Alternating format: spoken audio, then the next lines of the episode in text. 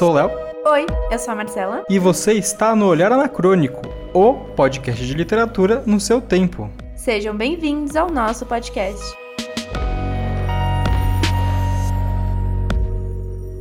Marcela, voltamos. É, foi, foi difícil, hein, essa volta. Voltamos, voltamos de férias. Marcela estava há três anos sem tirar férias. Ai, gente, foi tão bom. É, exatamente. Depois de três anos sendo explorada, Sim. ela pôde pelo menos pegar uma semana em três anos pra poder o quê? Cansar o corpo pra caralho, se preocupar um pouquinho mais Isso e aí. gastar o pouco dinheiro que ela tem. Jesus amado, essa parte, ainda não me recuperei dessa parte do dinheiro. Voltamos, voltamos para falar sobre esta obra, primeira obra do ano lida, mas nessa viagem que a gente fez aí, eu já li outro, então comecei a todo vapor, já mandei dois livros esse ano. Eu ainda não acabei, tô com dois livros também, mas não, não terminei. Mas é um livro de dar raiva e o, e o outro é muito igual ao filme, então Vocês em breve saberão do que É. ela está falando. Não é 50 tons de cinza. não. É, o livro que a gente vai trazer hoje para vocês é o Metrópolis, da Thea von Harbaugh, que também virou é, é o livro que deu origem ao filme e o roteiro né, do Metrópolis, né, do filme homônimo Metrópolis, de 1927. O livro foi escrito em 1926 e a edição que a gente está trazendo aqui é da editora Aleph, publicado em 2019 e com vários comentários de pessoas da época, intelectuais, De escritores capa dura, bonitão o livro, hein? e traduzido diretamente do alemão. Então, com certeza, uma obra para você que gosta de ficção científica, distopia, vale a pena porque tem muita coisa interessante para se discutir e para se ler aqui. Bora conversar então? Vamos lá. Então, bora lá.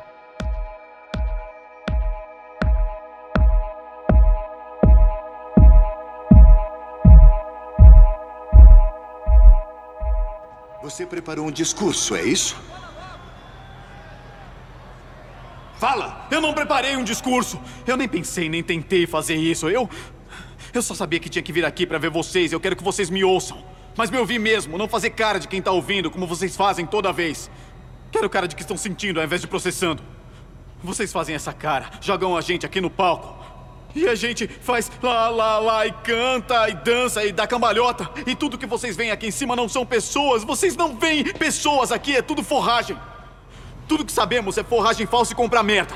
É como conversamos um com o outro, é como a gente se expressa, comprando merda. Bom, eu tenho um sonho. O nosso sonho é comprar pro nosso avatar um chapéu novo. Um chapéu que nem existe. Que nem tá lá. Compramos merda que nem tá lá. Mostrem uma coisa real, grátis, bonita, não podem.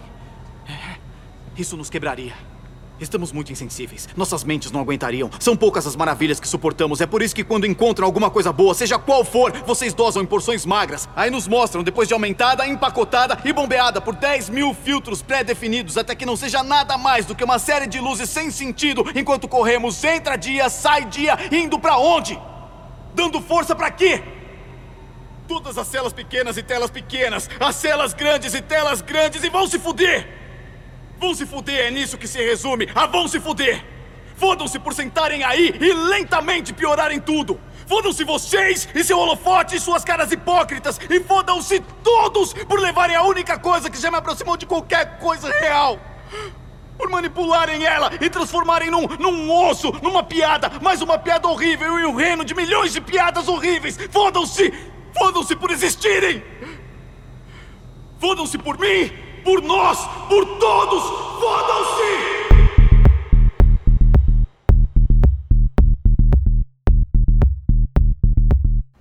Então, Léo, e aí, hoje eu que vou puxar, já que a leitura foi sua, Isso. sobre o que se trata essa obra em si. Até pra gente economizar tempo para falar as coisas importantes nesse episódio, eu gostei muito da citação aqui da sinopse mesmo do que o jornal o Estado de Minas, é, só jogar no Google, eu vou deixar também linkado na, na bibliografia do episódio, mas ele é muito sintático na, na- no texto dele aqui. A história do Metrópole se trata do desenrolar de uma revolução em uma cidade-máquina futurista, né, chamada Metrópolis, comandada por uma elite parasita que vive na superfície e controla e explora a classe operária sufocada no subterrâneo. Ah, te lembra alguma coisa, gente? Te lembra qualquer é. dia da nossa realidade hoje, só que a, a classe é, operária sufocada, ela não está no subterrâneo, ela está nas periferias, né? As cidades elas cresceram é, para os lados e não para baixo, né? Em contrapartida, as elites construíram as suas torres para o alto, né? É um, uma história de cunho quase que religioso, messiânico, que conta a história de um filho do grande senhor de Metrópolis. E esse menino, esse garoto, ele tem um choque de realidade, um de consciência de classe, digamos assim, e ele então decide que ele vai fazer alguma coisa a respeito dos oprimidos dessa cidade futurista. A história há, de se passar talvez num futuro aí de 100 anos, é, após a época em que ele foi escrito, então a gente poderia dizer que 2026, tá quase aí. e é isso, virou um grande clássico do cinema mudo, talvez a grande é, primeira distopia do cinema. Sabe-se lá até quando essa obra vai ecoar na cultura pop, é, na música, na literatura, no cinema, porque ela foi um grande marco da arte, desde quando ela foi escrita até quando ela chegou nas telonas e continua sendo até hoje. E quem são esses nossos personagens? Quem é esse filho aí que. É, tem muito personagem no filme e muito mais no, no, no texto, né? No, no livro. É, mas eu acho que eu consegui é, resumir em quatro personagens, porque acho que são os que fazem movimentam mais a história. Né? Nós temos o Fredersen, que é o senhor, né? O grande é, líder é, ditador, talvez, né, digamos assim, da metrópolis, que vive no alto da nova Torre de Babel.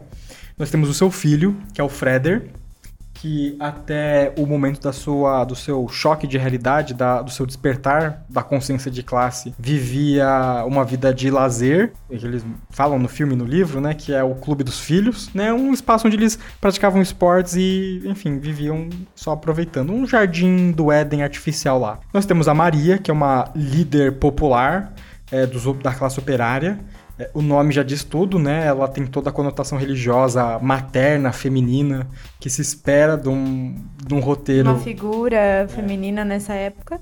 Exatamente, ela é uma conciliadora de classes, né? Acalmando é, a classe trabalhadora para não se revoltar contra a classe burguesa, né? A classe dos opressores. Nós temos um cientista louco, talvez um arquétipo também que ecoou ao longo da, da cultura pop, que é o Rotwang, ou Rotvang, em alemão, né? Que é a origem do texto, é que é o braço direito do, sei lá, do Fredersen, né? Ele é o cara que está construindo um androide, que é a paródia, é, a, é uma ginoide, como eles falam, né? Porque é um androide com arquétipo feminino, né? Que esse é o cientista responsável por criar esse robô, esse androide, que vai se fazer passar pela Maria mais à frente da história e vai causar os maiores problemas ali na narrativa. Então, esses são os personagens.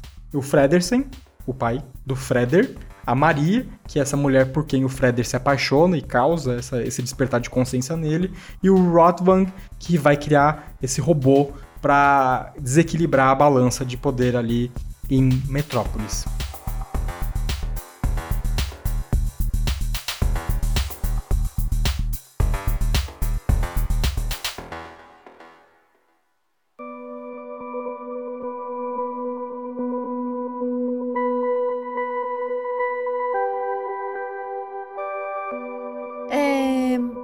Não sei se tem a ver ou não, mas, por exemplo, você acha que essa ideia desse cientista maluco que tá criando esse androide para causar um monte de coisa, enfim.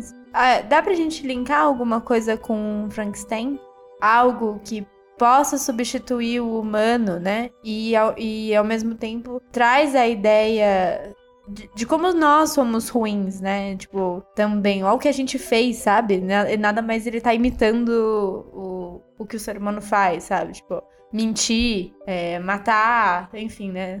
Eu acho que você é, aterrizou no ponto certo, porque é óbvio, o Frankenstein ele, ele é anterior, né, à produção desse texto, mas o arquétipo do cientista louco que a gente vê repercutir na cultura pop, desde o Dr. Brown, do De Volta para o Futuro, enfim, você tem N né, aí que acaba caindo também no Victor Frankenstein, que cria o monstro, tem tudo a ver. Ele tá quase como se fosse violando uma lei da natureza. E ele, é, e ele é retratado como tal, como um bruxo, quase, um feiticeiro. Essa obra ela é cheia de referências místicas, de pentagramas, mas você acha que esse cientista, dentro dessa época, ele é visto num, num, tom mais maniqueísta? Ele é ruim? Ele é mal? Porque a ciência sempre tem esse viés um pouco, né? De ser bom ou ruim. A gente fala, a gente trata os cientistas como se fosse uma coisa sempre boa. Mas teve gente aí que criou a bomba atômica, sabe?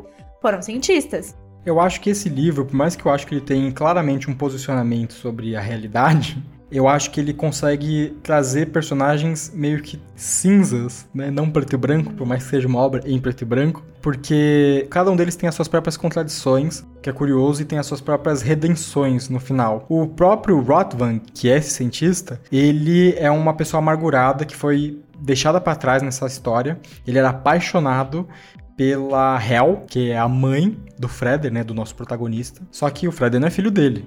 O Freder é filho do Fredersen o desses nomes parecidos. O que acontece é que o Fredersen, o senhor de Metrópolis, ele roubou a mulher desse cientista. Eles não descrevem exatamente como é que foi, mas a Hel estava junto com o Rotvang e depois ela acabou é, caindo nos braços do Fredersen e ela foi mãe do filho dele e morreu no parto da criança. É, e ele é uma pessoa completamente amargurada porque foi tirado dele aquilo que era mais precioso para ele. Tanto que quando eles entram no laboratório dele, tem um grande busto da Hel. E tem todo um contexto ali também envolvendo a própria história da autora e do diretor do filme. Tem um contexto aí de que ela era casada com outro cara que participou da produção do filme. Não li isso em nenhum lugar, mas parece muito parecido, é, né? Né? Porque você tem um outro cara, acho que era o diretor de efeitos especiais no longa, que era casado ou era namorado da, da autora do livro, e ela deixou ele para ficar com o diretor do filme. É, pode ter alguma. Mas me lembrou, né? Não necessariamente que isso tá dito em algum lugar. Então a gente tem esse contexto mesmo de alguém que. Mas não necessariamente ele é mal, né? Eu acho que não dá pra gente chamar ninguém de mal nessa história. Perfeito. Mas ele comete maldades. Como os outros personagens em alguma medida também. Isso. Tá. E aí, uma das coisas que você estava falando, até por ser uma obra muito que ficou extremamente popularizada e tal, mas aí a gente tem um ponto aí sobre isso. Porque a, da forma como foi falado até aqui, Parece então que esse livro, uau, foi um divisor de águas no sentido assim, nossa, mas que mulher disruptiva, como ela é moderna e tal, e na verdade ela tá trazendo muito uma ideia conservadora aí. Isso, é uma em todos os sentidos, eu acho que da mesma forma como a gente não pode chamar é, Star Wars de ficção científica, porque ele é uma, um romance de cavalaria no espaço, com todos os clichês é, de uma obra como essa, a Thea von Harbour, ela escreve aqui pra gente um conto de fadas, quase, né? Em que você tem o bruxo, você tem um senhor é, ambicioso, severo, o seu filho espirituoso que se apaixona por uma plebeia, né? Toda essa história ela se desenvolve dentro de um contexto que, assim, eu vou chamar de conservador porque como ele é ao meu ver, na minha interpretação, e acho que de todo mundo que assistiu o filme e leu o livro, eu acho que essa é uma obra que tem um caráter anti-revolucionário. Ela é a favor da conservação dessas é, essas relações. Eu acho que ela só precisa de uma manutenção, uma... Mas antes da gente entrar um pouco mais nisso, mas você acha que as pessoas conseguem entender esse ponto? Ou passa batido? Ah, o grande mote da, da do, do livro e do filme é uma frase que é o mediador entre a cabeça e as mãos deve ser o coração. Né? Ela repete isso umas três, quatro vezes na obra. É, manda aí o alemão. Mittler zwischen Hirn und Händen muss das Herz sein. Tudo isso tem a ver com uma, um argumento sobre falar que, tipo assim, o mediador entre a cabeça, a classe que pensa, né? E as mãos, a classe que trabalha, é, precisam de, um, de uma ligação, que deve ser o coração, deve ser empatia, deve ser o amor, alguma coisa do gênero. Então ela é muito utópica. A gente está falando, obviamente, de uma distopia.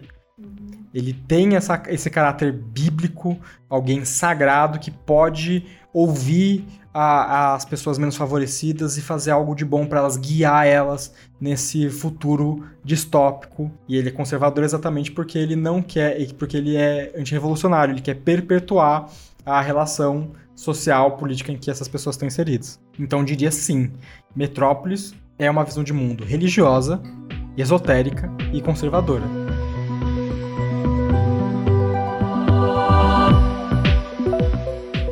Cara, uma coisa que me fez lembrar muito quando você tava lendo e você me trouxe umas inserções, até da, das cenas do filme, é Pink Floyd.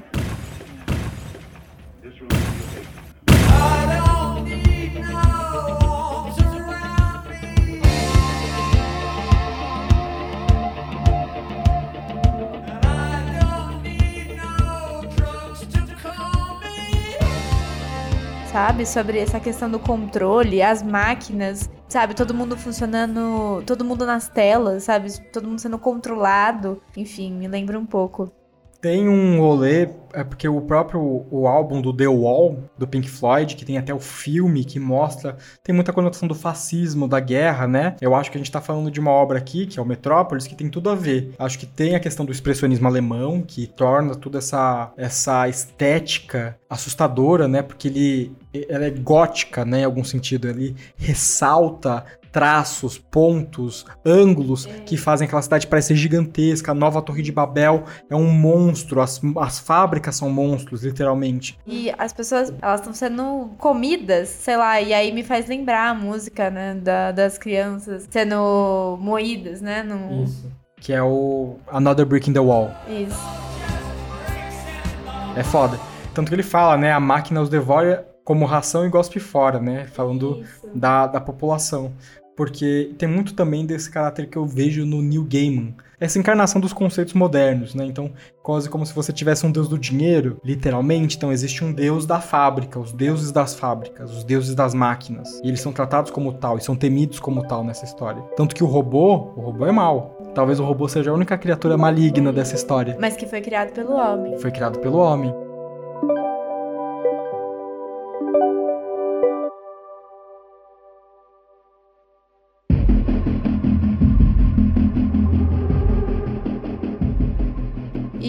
E aí, pensando assim, a, a Maria, né? Esses, essas pessoas que tentam trazer essas ideias, sabe? De que não só de conciliar as coisas, sabe? Mas tudo pode dar certo, tem que pensar, tem que conversar com eles. Você acha que, de alguma forma, quando ela traz, né? E aí, dando um spoiler, né? Essa, essa personagem, ela é substituída pelo robô. Você acha que também é uma mensagem no sentido do, tipo assim... Não, não tem muito isso, sabe? Não é assim que funciona. Não vão ser essas pessoas trazendo essas ideias que as coisas vão mudar. É entender como as coisas, como o sistema funciona. É assim. É que eu acho que ela tá falando de um jeito mais simples do que isso, mas o caminho é esse. Tá. Mas ela, como uma líder. Uma líder popular, vamos chamá-la assim, ela é um, ela tá servindo aos interesses da classe opressora. Mesmo que ela tá falando, trabalhadores, não vamos matar a classe que não trabalha. Né? O caminho tem que ser de paz, tem que ser de harmonia, tem que ser de amor. E é um discurso que acaba inevitavelmente sendo conservador.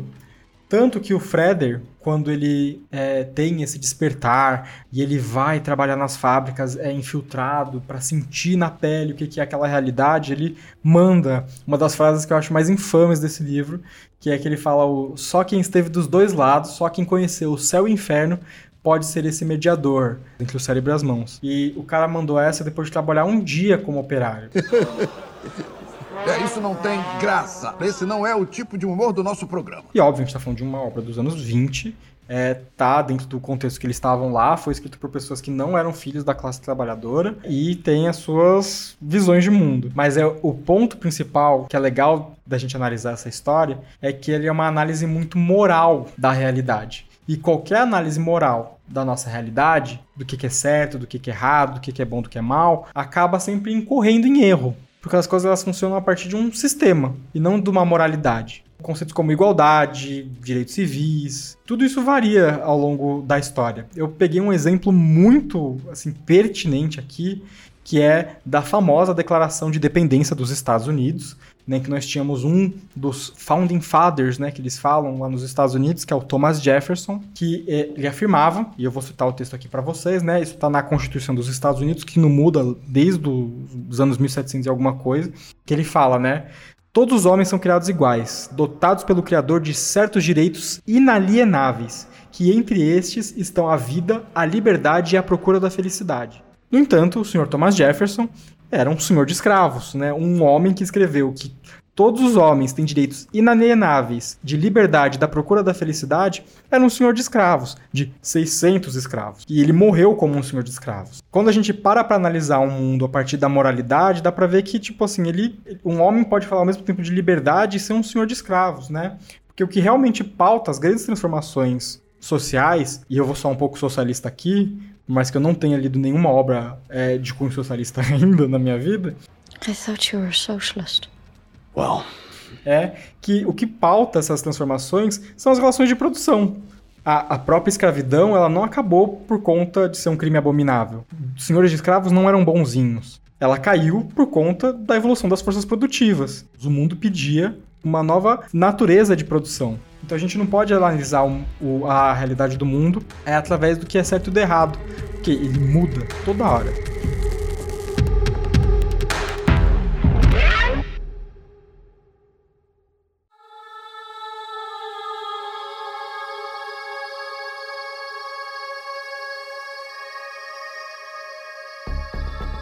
linkando com o que eu tava perguntando sobre questão da autora, o que ela tá querendo dizer, falar um pouquinho mais sobre ela, né? Afinal de contas, ela foi uma autora.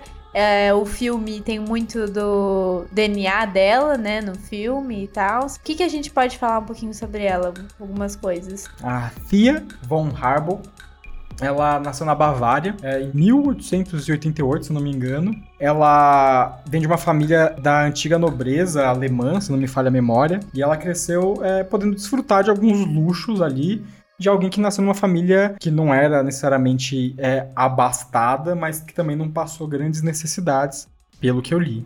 Ela e o seu esposo, né, o mais famoso deles, que é o Fritz Lang, formaram uma, uma dupla dinâmica, é, assim, foi um desses casamentos entre artistas que foram muito prolíficos porque eles eram muito produtivos juntos. O Fritz Lang, esse diretor alemão, se não me engano ele era alemão, né, ele perdeu um dos olhos dele na, quando ele era mais novo, é, na Primeira Guerra Mundial. Ele, ele, conheceu muitos países na juventude dele, então eles cresceram é, como artistas. E quando casados, eles puderam exercitar. Eles foram reconhecidos ainda em vida sobre tudo isso que eles fizeram. Na verdade, enquanto os dois eram essa dupla, né, eles tiveram muito prestígio, principalmente na Alemanha, né? Tava, obviamente, desenvolvendo o seu setor de cinema, de filmes, né? De propaganda, como isso aconteceu ao longo dos anos 20, né? Com a chegada do Hitler no poder, acabou que todo esse sucesso deu frutos numa proposta do Goebbels, do departamento de propaganda do governo nazista,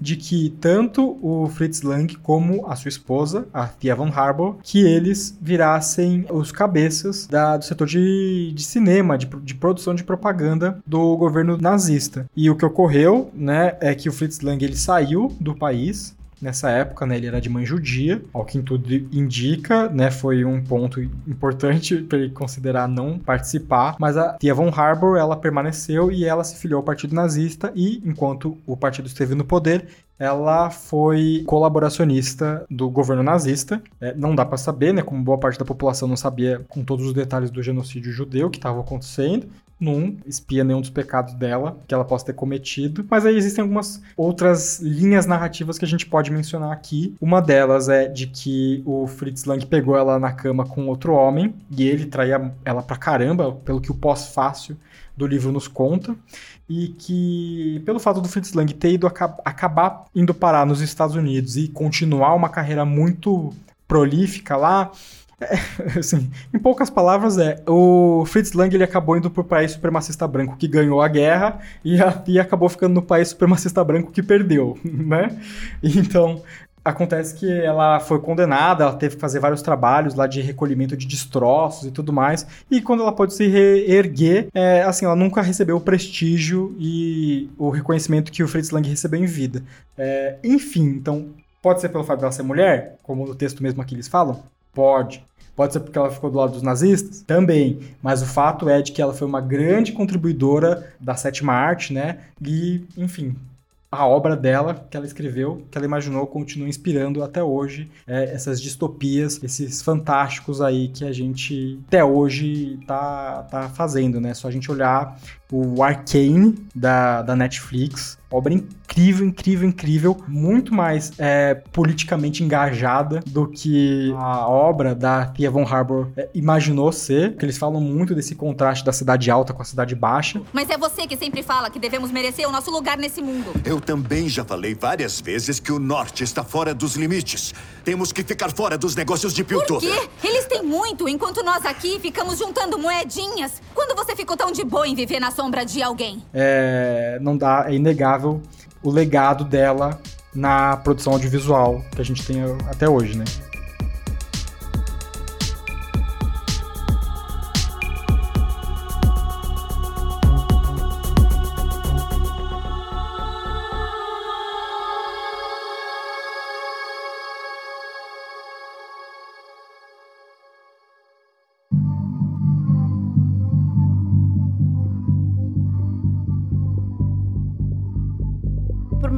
Conclusão, assim, você. O que você achou dessa obra, sabe?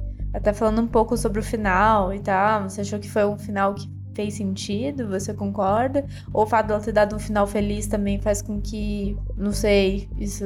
Era melhor ter dado um final drástico. É um final extremamente clichê, dando todos os spoilers aqui. Se você não leu o livro, não assistiu o filme, ele é de quase 100 anos atrás, então a paródia, né, aquele robô que o Rotvan cria, ele acaba substituindo a Maria como líder popular e ele incita a população a fazer uma revolução que num dos momentos mais patéticos assim de texto é você tem a Maria incitando a população. Eu vou até colocar a passagem que ela descreve exatamente isso.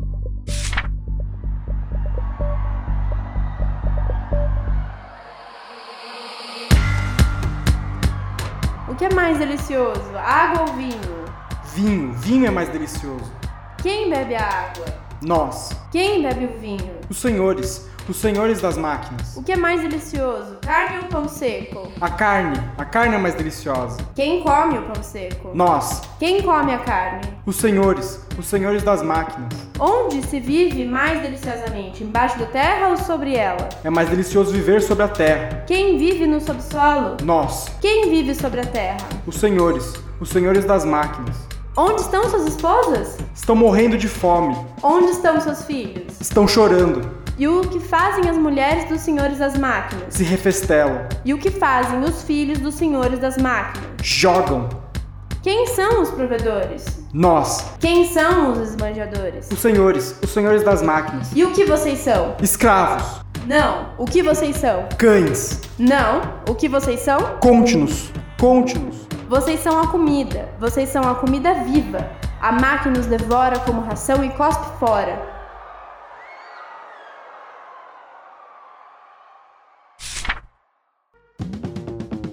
Né? Então começa, e o que vocês querem? O que, que vocês querem? O que nós vamos destruir? A população fala, as máquinas. é tipo, e os senhores das máquinas?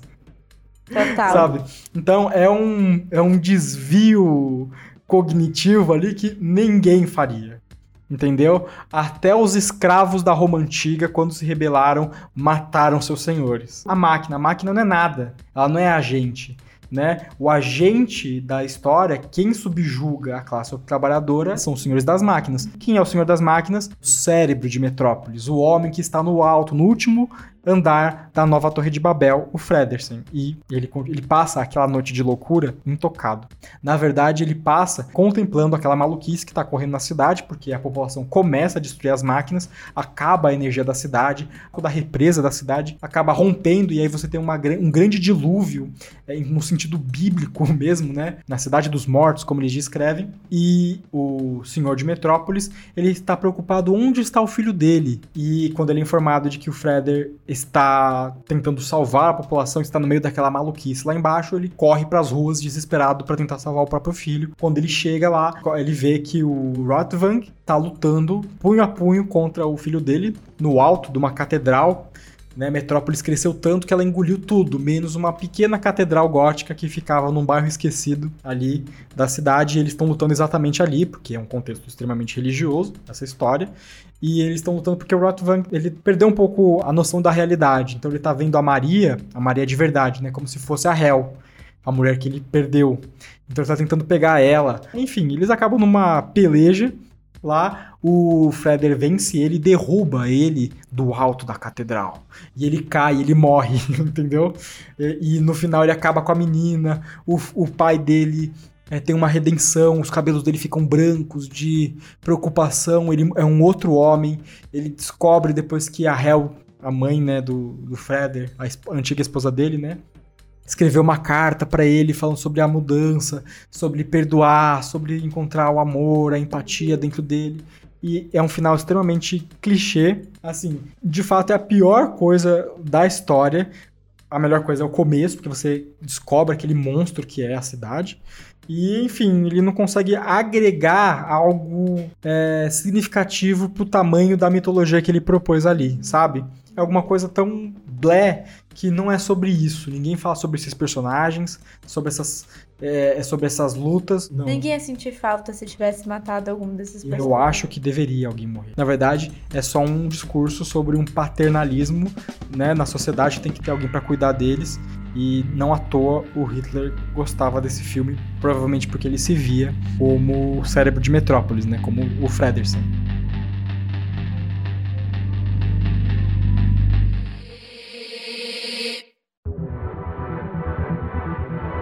E aí uma pergunta assim, né? Ela em nenhum momento ela se coloca o ponto de pensar como tudo isso criou, né? Porque as pessoas elas simplesmente aceitam ser exploradas, as máquinas consumirem elas até a morte e tem gente que aproveita a vida super bem, sabe? O que eu acho interessante de comentar, e aí é também um spoiler, é só uma das passagens que você comentou que eu achei interessante, é o fato de que quando o Freder, ele troca de lugar lá com o cara, né? E o Freder trabalha duro e o, o substituto dele fica lá no, no, né, lá no paraíso, ele não sabe aproveitar aquilo tudo. Ela mostra ele como se fosse um cara que tá tão entorpecido por tudo aquilo que ele não. Tem até um rolê, é bom você ter mencionado, porque eles tratam a classe trabalhadora como uns desmiolados. Porque, até no filme, se você vê, tem umas cenas que você fala assim, nossa, é medonho como eles retratam então, hum. nem entra esse questionamento, eles nem se questionam. Não, né? é porque a verdade é que, de alguma forma, vamos dizer assim, parece que a classe. Eu vou chamar de a classe do lazer, né? Eles usam isso em inglês na expressão, né? Leisure class. A burguesia, ela é uma espécie de prisioneira do luxo. Quando um homem que nunca conheceu uma vida de carinho, de conforto, ele é exposto a essa vida de luxo, que qualquer necessidade que ele tiver vai ser atendida, ele também se torna um prisioneiro dessa mesma cadeia, dessa prisão. É simples, quer acabar com o revolucionário? Dá dinheiro para ele. Dá qualquer coisa para ele, dá tudo que ele quiser. Ele não vai ser mais um revolucionário. É muito um negócio desses que eles estão construindo, porque o próprio. E chega a ser até sádico, né? O Fredersen, em alguns momentos, e o guarda-costas né, do, do Freder, o... Espero que a chuva não esteja pegando o nosso áudio. Enfim, gente, a gente já tá acabando. Se vocês estão vindo um chadinho no fundo, é que começou a chover. Perdoai, é fevereiro. Ele fala assim: Ah, é? Você quer. Você quer mudar o mundo? Você quer salvar aquelas pessoas? Faz o seguinte: quanto você quer? Aquela mulher que você gostava, você é apaixonado por ela, né? Mas agora você perdeu seu emprego. E se eu te falasse que eu posso te dar o seu emprego de volta? Melhor, eu vou te dar o o dinheiro para você poder viajar com ela. Uma vida viajando com ela, o que, que você acha? Enfim, então ele acaba comprando as pessoas. É uma coisa horrível e é alguma coisa que ele também está querendo dizer ali no final. Mas é mais ou menos nesse sentido que eu vejo como ele retrata a classe trabalhadora. Eles são, eles são assim, pessoas quase como se fossem assim, pobres de espírito. Né? Literalmente. Literalmente. E só alguém que é, teve uma educação, veio de um lugar nobre, tem essa, as virtudes da nobreza. para poder olhar para aquelas pessoas que não são nada e ver eles como irmãos.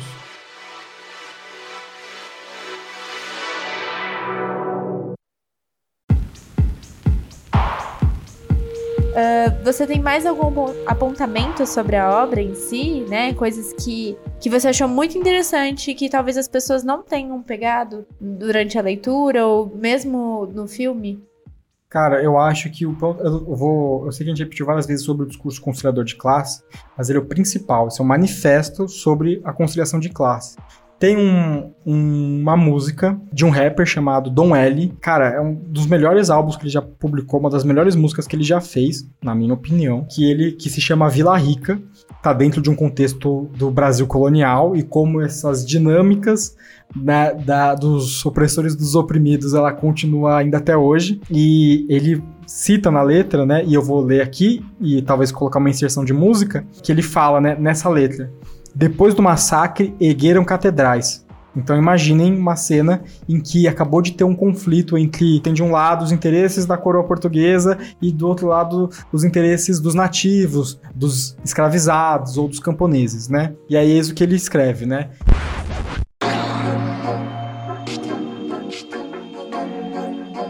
Depois do massacre, ergueram catedrais, uma capela em cada povoado, como se a questão fosse guerra ou paz, mas sempre foi guerra ou ser devorado, devoto catequizado, crucificar em nome do crucificado. Seu Deus é o tal, metal é o capital, é terra banhada, sangue escravizado. Jesus nunca estaria do seu lado, não estaria do seu lado. Jesus não estaria do seu lado, faria mais sentido estar comigo. Jesus não estaria do seu lado, faria e faz comigo a justiça. Caminha comigo na trilha pra Vila Enfim. Rica. O que ele tá querendo dizer é, tipo assim, a gente fica falando de guerra, dessas, desses, des- dessas chacinas que a coroa portuguesa promoveu, que a dinâmica colonial promoveu no país, como se fosse uma questão de guerra ou paz, como se guerra fosse ruim. Então é essa dinâmica inocente que o livro propõe, e o que ele cita na música, né? Mas sempre foi guerra ou ser devorado. É sempre uma questão de luta ou de ser escravizado, de ser aniquilado. E a verdade é essa. E ele termina na, na, na letra da música, né? Seu Deus é o tal metal, é o capital, é terra banhada, sangue escravizado. E ele fala: Jesus nunca estaria do seu lado. Perfeito. É isso, essa música ela ressoa. Quando- eu li esse livro e eu ouvi esse álbum de novo, mano, é, é muito isso.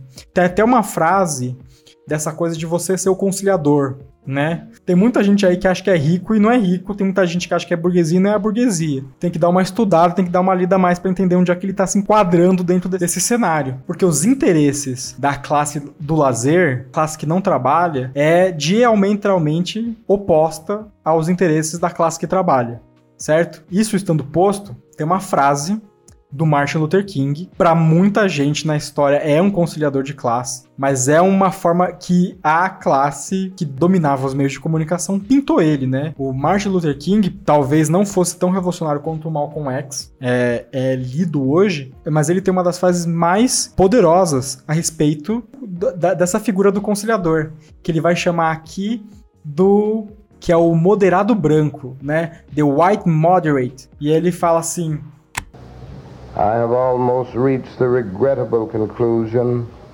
that the Negro's great stumbling block in his stride toward freedom is not the white citizens' counselor or the Ku Klux Klaner, but the white moderate.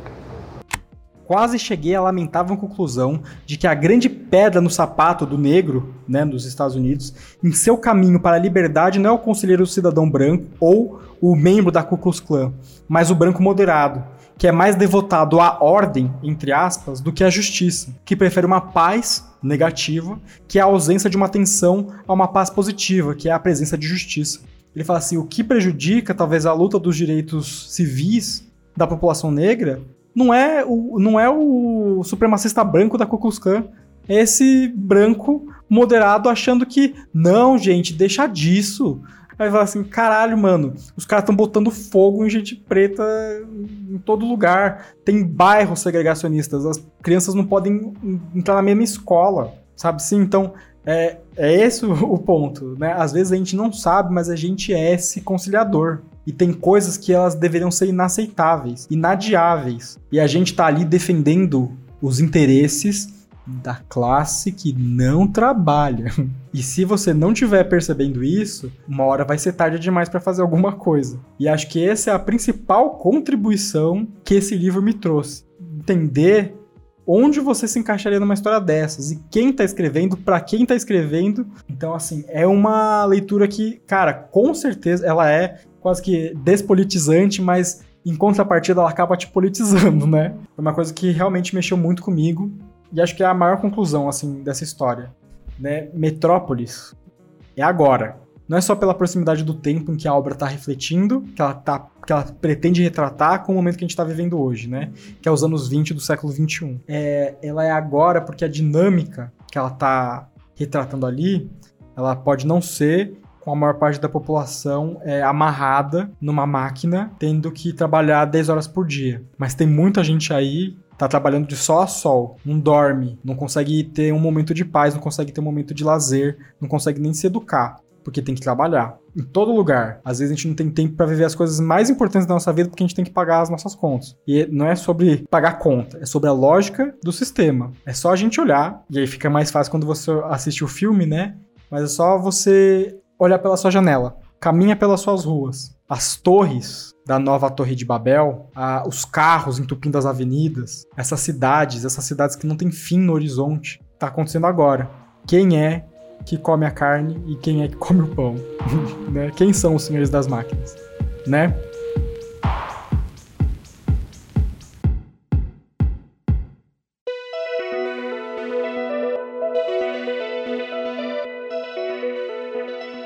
Olá, diretamente do futuro, da mesa de edição deste episódio, que é, se vocês acompanham com alguma frequência as nossas publicações sabem que se demorou demasiadamente é, isso se dá tal qual os nossos personagens na obra Metrópolis. O editor em questão estava preso às suas máquinas, fazendo outras atividades que não a edição deste episódio, o que acabou permitindo em todo esse tempo que eu voltasse aqui para mencionar algumas coisas que a gente não havia mencionado. Para quem gosta de além do livro ou do, da própria conversa, a gente tem algumas referências.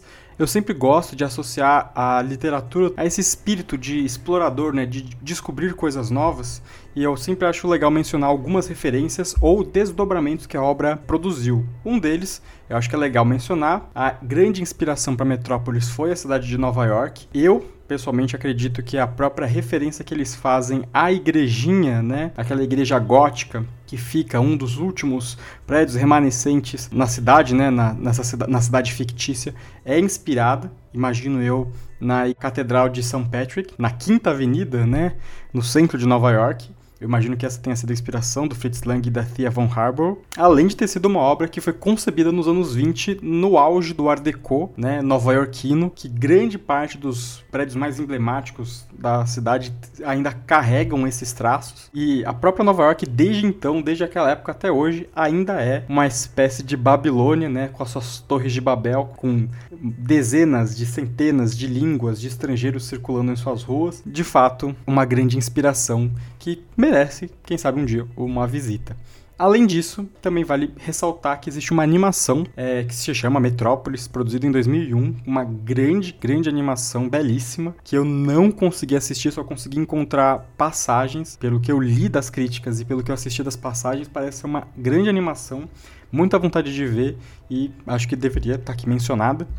A gente também mencionou o Arcane, que está disponível na Netflix, que se você nunca ouviu falar, deveria estar exatamente agora separando um momentinho da sua semana para assistir. Sei lá, provavelmente uma das últimas grandes obras da animação, muito bem escrito e está cunhado nessa dinâmica da cidade baixa e da cidade alta, que vem lá de trás do A Máquina do Tempo do H.G. Wells, que também tem essa dinâmica, né?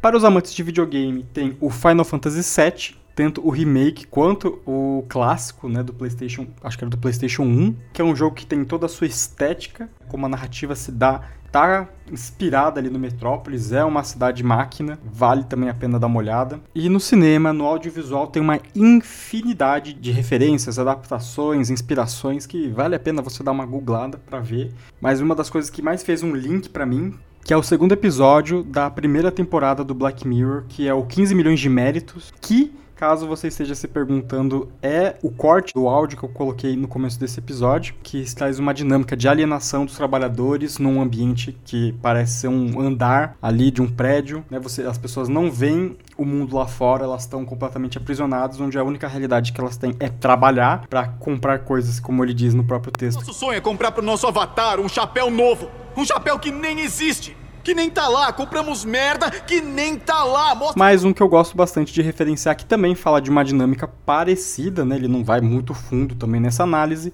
é o In Time, com o Justin Timberlake. O nome em português é O Preço do Amanhã. Dito isso, falado todas essas abobrinhas, a gente volta para finalizar o episódio. É isso aí, valeu! E qual prateleira você coloca essa obra, então? Cara, eu pensei muito a respeito. E eu primeiro tava, porque é, para quem lembra das aulas de geografia, eu acho, ou de história, né, que são sobre modelos produtivos, né? E tem o Fordismo. É, tem aquela, uma curiosidade, né, que o Henry Ford, a, o boato, né, é o único americano que o Hitler promete alguma admiração, né? E talvez o Henry Ford talvez tivesse uma admiração igual por ele. É, provavelmente ele também era um supremacista branco, né? Eu pensei em falar que esse ia ser tipo assim, como é que é uma distopia Fordista, alguma coisa assim. Mas eu gosto do termo que eu escrevi aqui, que é uma espécie de é, distopia neofeudalista. Acho que para todo mundo que acompanha debate político hoje em dia já ouviu o termo anarcocapitalismo, né? Que é a ausência do Estado e toda a liberdade possível para que as empresas façam o que bem entender, desde que os clientes ou colaboradores aceitem as condições impostas, né? Enfim, neofeudalismo por causa que é isso, é a barbárie. O mundo não tem mais governo, não tem direitos humanos, não tem nada. Todo mundo começa a se aglutinar em volta desses feudos que são as grandes companhias, essas, essas corporações, bem no sentido cyberpunk mesmo, da ideia. E como ninguém tem alternativa a não ser conseguir dinheiro trabalhando, vai se sujeitar a fazer qualquer coisa, como um feudo. Você tinha todo mundo tentando ficar dentro dos muros para não viver a barbárie do lado de fora. E é mais ou menos isso que é Metrópolis. Metrópolis é um grande feudo, é uma cidade fábrica que para você viver lá, para você não morrer de fome, você vai morrer de exaustão. E é isso. Essa é a prateleira que eu colocaria. É Metrópolis, numa distopia neofeudalista. Talvez fique só ela por enquanto, durante um bom tempo nessa prateleira. Ou não, né? Vai ter uns aí. É, é isso, foi um, um, um puta livro, a tradução tá ótima. Eu acho que tem muita discussão na internet a respeito. Só falar que ele é um discurso de conciliação de classe é também reduzir um pouco a obra. Ela tem muitas ideias interessantes. Tem uma passagem inteira que eles falam sobre Yoshiwara, em que é, você tem uma galera que usa uma droga chamada Maori, que permite as pessoas se sentirem, sentirem embriaguez dos outros. No contexto da história tem uma puta sequência foda que é um dos trabalhadores acaba usando a droga. E aí a galera que vive só no prazer, só no bem bom, tem uma bad trip fodida porque começa a se sentir como um cara que passa 10 horas na frente de uma máquina sendo é, sugado ali, né? Tendo a energia vital dele sendo sugada todo dia ali se sente. E é uma sequência muito, muito interessante. Enfim, tem um monte de conotação também bem rasa, mas que vale comentar. Ah, em alemão, né? Tanto o Fredersen quanto o Freder significa é, paz. Em alemão, paz é Frieden. Né? Então, Fredersen é senhor da paz. E quanto que o Freder é o pacificador. Olha que genial, né? Enfim, então tem todos esses contextos que a gente não adentrou, não explorou aqui, mas que vale muita leitura e que se você não tiver tempo para ler, assista o filme mudo. Provavelmente não teve nada igual por muito tempo no cinema, ele foi exibido em seis salas de cinema na época até ele ser picotado e perdido ao longo da história, até que ele fosse reencontrado. E quem viveu essa experiência provavelmente deve ter sido assombrado pelo aquele mundo no futuro, dessa mega cidade, desse monstro que é Metrópolis. É isso, Marcela? É isso. Se a galera quiser falar com a gente, como é que eles fazem? Podem falar pelo Instagram, Olhar Anacrônico, ou então... Pelo nosso e-mail, o olharanacrônico20.gmail.com. Se você também quiser comentar aqui, tem um espacinho dentro do Spotify para você poder dar o seu comentário e se ele for pertinente e a gente quiser compartilhar com outras pessoas, a gente dá uma pinada nele para ele ficar disponível e todo mundo poder também ver e ler o seu comentário no nosso episódio. É, a gente vai ficando por aqui. Você gostou? Compartilha com as pessoas. E a gente se vê no próximo episódio. Até mais. Falou, galera.